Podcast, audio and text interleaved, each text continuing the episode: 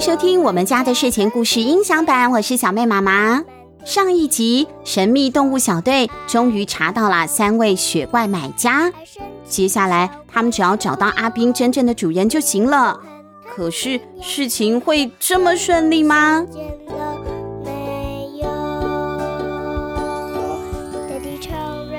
千万别打开古怪快递，会咬人的包裹。文：夏洛特·哈伯萨克，翻译：管中奇，和平国际文化发行。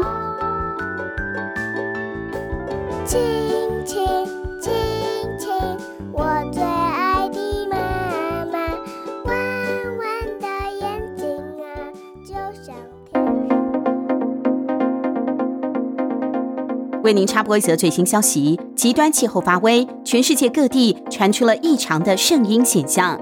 从昨天上午开始，无聊小镇就在炎热的六月天里刮起了大雪，气温来到了零度以下。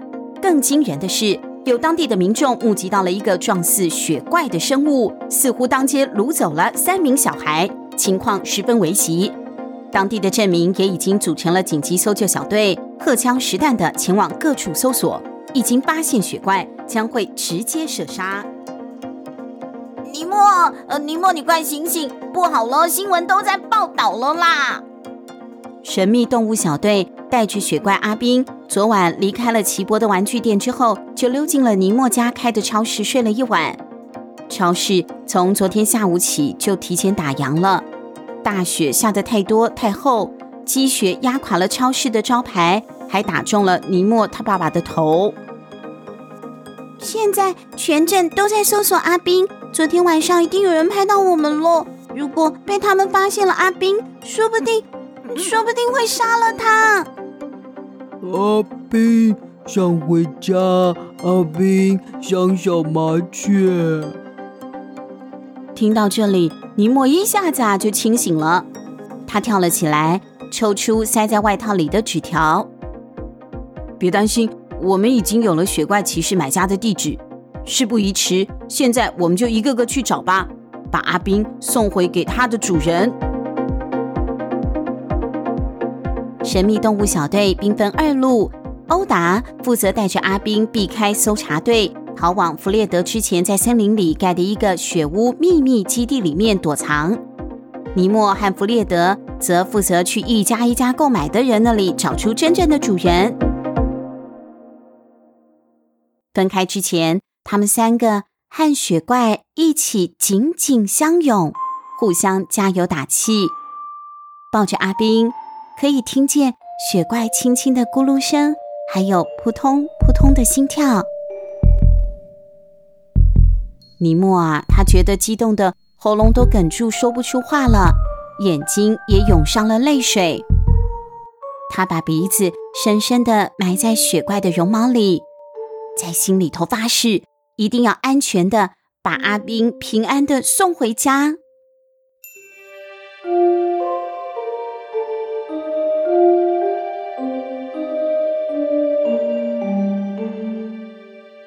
经过了上午鬼魅般的宁静之后，几乎难以相信，刚刚清除掉积雪的主要大道上，竟然会变得那么热闹。长长的车队堵住了车道。无聊镇的居民成群结队地离开了城镇，逃往只在短短几公里外等着他们的夏天。雪怪买家西蒙纳贝尔也一样正要出发呢。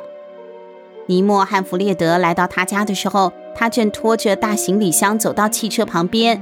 他的两个小孩，男生呢穿着浅蓝色的滑雪外套，女生是粉红色的，坐在雪橇上面等。嗨，尼莫走到了小朋友面前，蹲下。小朋友，你们家会不会刚好有雪怪啊？尼莫他尽量让自己听起来呢很亲切、很幽默，好像在哄小孩一样，免得吓到了小朋友们。不过这个小男孩还是立刻放声大哭，小女孩也快要哭了，他抽搭抽搭的说。妈妈说：“雪怪会偷走小小孩。”贝尔太太把婴儿车塞进了后车厢之后啊，就赶快跑过来了。你们干嘛这样吓我的小孩？哦，对不起，我们不是故意的。弗列德从外套的口袋掏出手帕，赶快帮忙擦掉那个小男生的鼻涕。我们说的不是真的雪怪啦，是玩具，是玩具。呃，您也许还记得奇博玩具店之前有在卖，我们想要买一个，可惜卖光了。哦，你们说的是那个雪怪啊？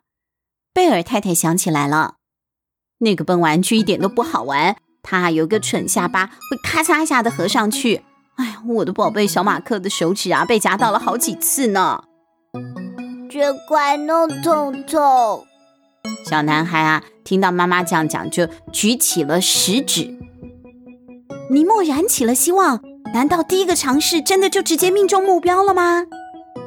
贝尔太太，那您是不是把雪怪骑士寄出去了？寄出去？没有啊，我干嘛寄出去啊？哇，现在还打算要拿去跳蚤市场拍卖呢。他盯着尼莫和弗列德看了一下，好像在思考着什么。嗯，你们知道吗？我不卖了，我把它送给你们好了。贝尔太太走进了屋里，没多久就拿着穿着粉红色玩偶装的雪怪骑士回来了。拿去吧。他把绒毛玩具塞进了尼莫的手里。啊我真的很开心可以把它送走。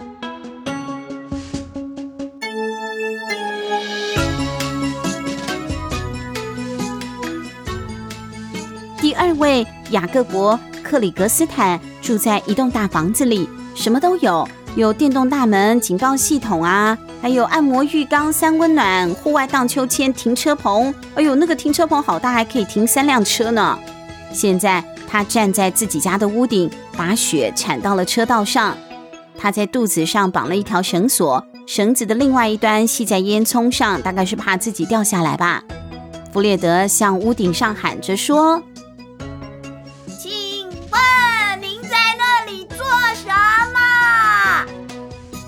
我在铲掉屋顶上的雪啊，免得房子像车库一样坍塌了。”克里格斯坦先生指着房子旁边被雪覆盖的瓦砾堆，叹了一口气说：“哎呀，我的 Jaguar 就压在下面。你们找我有事吗？”“是的，我们要为学生报纸写一篇雪怪的文章，所以需要拍一张雪怪的照片。听奇博先生说，您曾经跟他买了一个雪怪。”“哈，哎，对对对，我送了一个给我的外甥。”尼莫听到这里就偷偷笑了。弗列德，是他把雪怪寄给外甥的，在收件人地址上啊，他可能开了一个玩笑，包裹就不小心寄给我了。呃，先生，请问您方便给我们您外甥的电话号码吗？呃，这样我们就可以。哦，不用不用。克里格斯坦先生啊，解开了绑在烟囱上面的绳子，爬下楼梯了。我现在。就可以和寇比尼安视讯通话。你们有什么话直接问他吧。克里格斯坦先生带他们进到了自己家。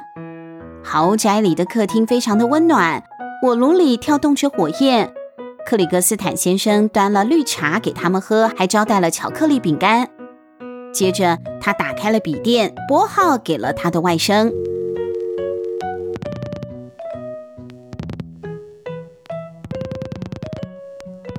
电话响了几声之后，荧幕上出现了一个胖胖的男孩。嗨，亚伯哥舅舅，妈妈真要带我去游泳池哦。Hello，寇比，我之前寄给你的雪怪骑士还在吧？有两个男孩啊，想要拍一张雪怪的照片。弗列德和尼莫站在笔记型电脑前面，对着镜头啊，傻傻的挥挥手。当当寇比尼安刚开始说话，画面和声音啊就卡住了，讯号不稳。哎呦，到底是当当当什么当？呃，是当然有还是当然没有啊？你倒是讲清楚啊！尼莫和弗列德啊，紧张死了，屏住呼吸在那里等着。当然有啊！画面又动了起来。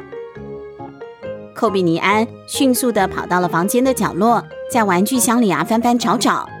尼莫和弗列德看见他穿着泳裤，还有人字拖，所以啊，其他的地方真的现在都还是夏天呢。在这里，克里格斯坦的外甥回到了书桌前，把那个玩偶拿到了镜头前了。酷吧，雅各伯舅舅，这真的是超级大礼物哦！我的朋友都觉得这个雪怪超酷的，他们现在都很嫉妒我呢。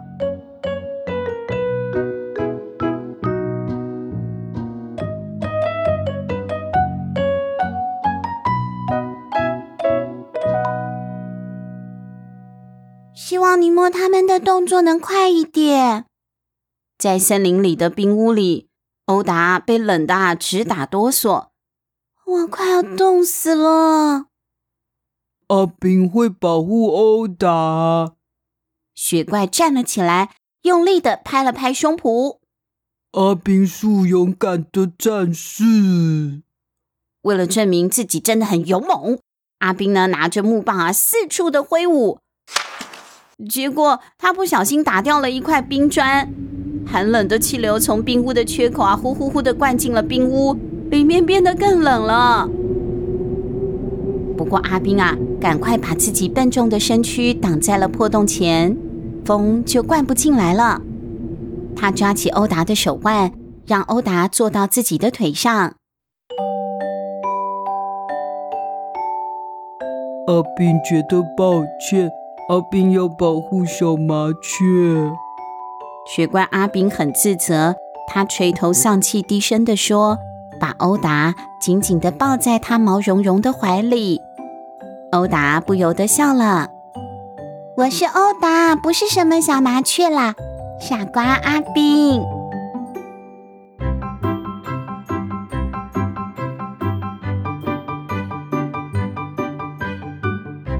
第三位买家约翰尼斯胡拉提先生就住在弗列德的牙医罗雪尔医师的隔壁。按下电铃，他们等了一会儿，四下依然一片寂静。忽然，隔壁邻居的庭园传来了一个奇怪的声音。尼莫他们越过围墙的栏杆一看，看到隔壁这家院子里的雪地被挖得千疮百孔。从车库到秋千，从秋千到房子，满地都是挖出来的洞。哈喽！尼莫两手在嘴巴前面圈了一个圆圈。有人在家吗？一把黄色的儿童铲子从一个洞里伸了起来，把雪啊往外铲。有什么事吗？我没有空。一个小孩子的声音从其中一个洞里传出来了。请问你知道在哪里可以找到胡拉提先生吗？胡拉提先生在墓园里。什么？墓园里？尼莫和弗列德吓了一大跳。为什么？他他是礼仪师吗？不是，他已经死翘翘了。死了？那他有孙子吗？弗列德问。嗯，尼莫眼神激赏的看着弗列德，这个问题很棒哦。雪怪呢，一定是这个胡拉提先生买给孙子的嘛。所以呢，虽然胡拉提先生已经过世了，但是找出孙子来就好啦。他们必须要把孙子找出来。他没有儿子，也没有孙子，在这里只有我可以叫他爷爷。那个小孩充满骄傲地说：“就在这个时候，他们看见了牙医罗雪尔先生从雪地越野车上走了下来，冲进了房子。我忘了拿武器。他一把抓起靠在大门旁的猎枪，快速的又走回了车子。呵，我们发现了一道足迹，很快就可以抓到那个怪物了。”尼莫听到这句话，心脏差点就要停止了。搜查队已经追上阿兵了吗？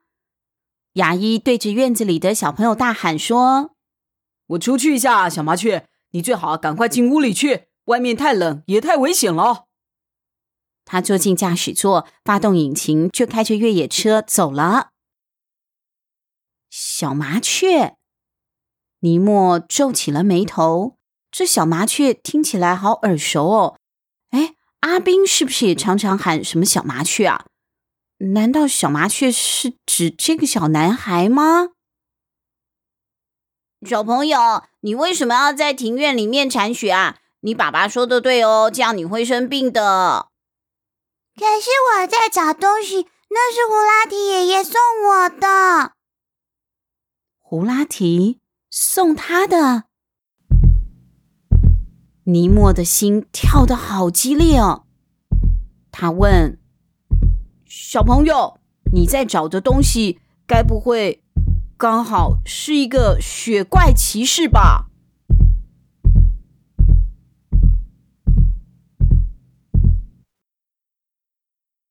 欧达一定是睡着了。他醒过来时，人就窝在阿宾的怀里。可是真的太冷了，他整个人啊都快要冻成一根冰棒了。忽然间，欧达好像听到了什么声响，他坐了起来，仔细的侧耳听。没错，现在声音很清楚了，是雪地越野车的引擎声。搜查队找过来了。欧达抱着阿宾，耐心的等待着。他们等着搜查队靠近。等搜查队一走到冰屋的入口，欧达立刻低声的发出了指令：“就是现在！”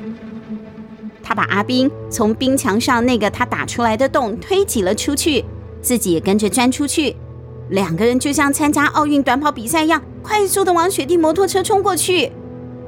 欧达跳上了坐垫。再一把把阿宾拉上后座，钥匙还插在雪地摩托车上。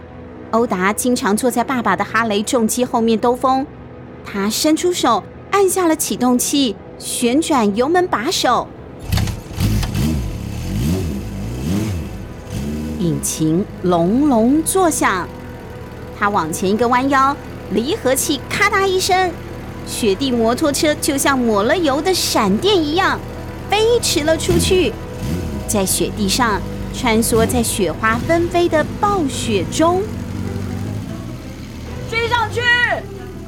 后面传来了搜索队的咆哮声。在这个时候，欧达发现了前方有两道人影，终于来了。比较瘦的人影是弗列德。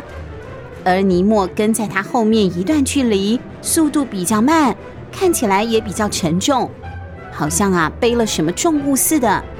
他背的那个是，是是一个小孩哎，小麻雀！阿宾大喊一声，欧达还来不及阻止，雪怪就已经站起身来，准备从行驶的雪地摩托车跳下去。欧达使出全力，紧急刹车。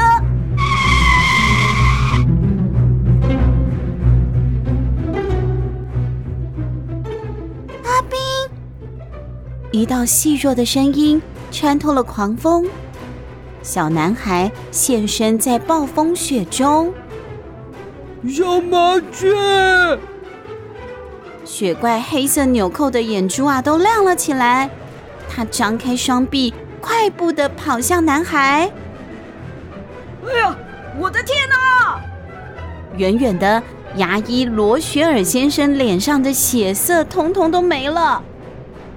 他朝我的儿子冲过去了。牙医罗雪尔拿着猎枪参加了搜索队，想要打死雪怪，但是却万万没有想到看到了这一幕：雪怪竟然朝他的儿子飞奔而去。他举起猎枪，拉开了保险。不要，呃，不要，先生，不要啊！尼莫挡在射击弹道上，要阻止牙医开枪。你走开！罗雪尔先生急死了。如果这个雪怪伤害了自己的儿子，该怎么办呢？他对着尼莫怒吼：“走开！”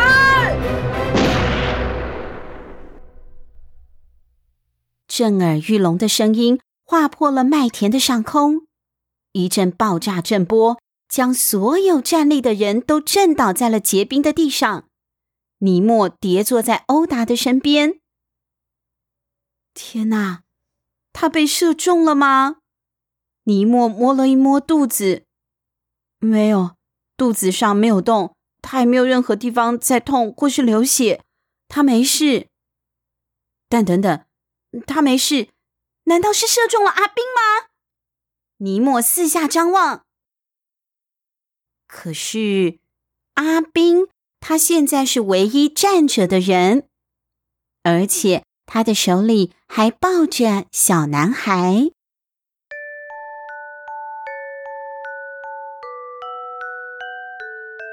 白雪在他们的周围旋转，越来越密，越转越快，越卷越高。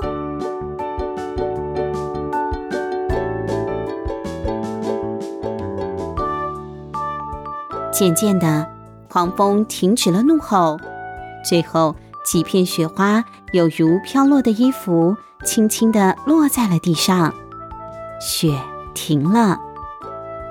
在一片寂静的森林里，只有这个小男孩站着，而他的胸前抱着的是小小的雪怪骑士。小朋友一脸幸福的模样，而阿宾又缩回原本的原始大小了。他现在只不过是一个毛发蓬乱的绒毛玩具，不过尼莫却看得清清楚楚。阿宾的玻璃眼珠似乎闪烁着奇特的光芒，他的嘴角也仿佛有一抹微笑，看得出来，阿冰现在很幸福。就像天上的月亮，抱抱抱抱，我最爱的爸爸，有力强壮的臂膀，就能实现所有的梦想。小朋友，阿冰终于回到了小麻雀的身边啦。现在啊，他不会哭哭的说想回家，这啊真是太棒了。可是，故事就这样结束了吗？根据我们掌握到的最新消息，下一个奇博玩具店卖出去的玩具是史莱姆。之后。神秘动物小队又会再收到什么奇怪的包裹吗？这恐怕就要等续集发行了之后，我们才会知道喽。我们家的睡前故事，下一次又会带给大家什么有趣又好听的故事呢？敬请期待。我们下星期见，拜拜。就能实现所有的梦想。在梦。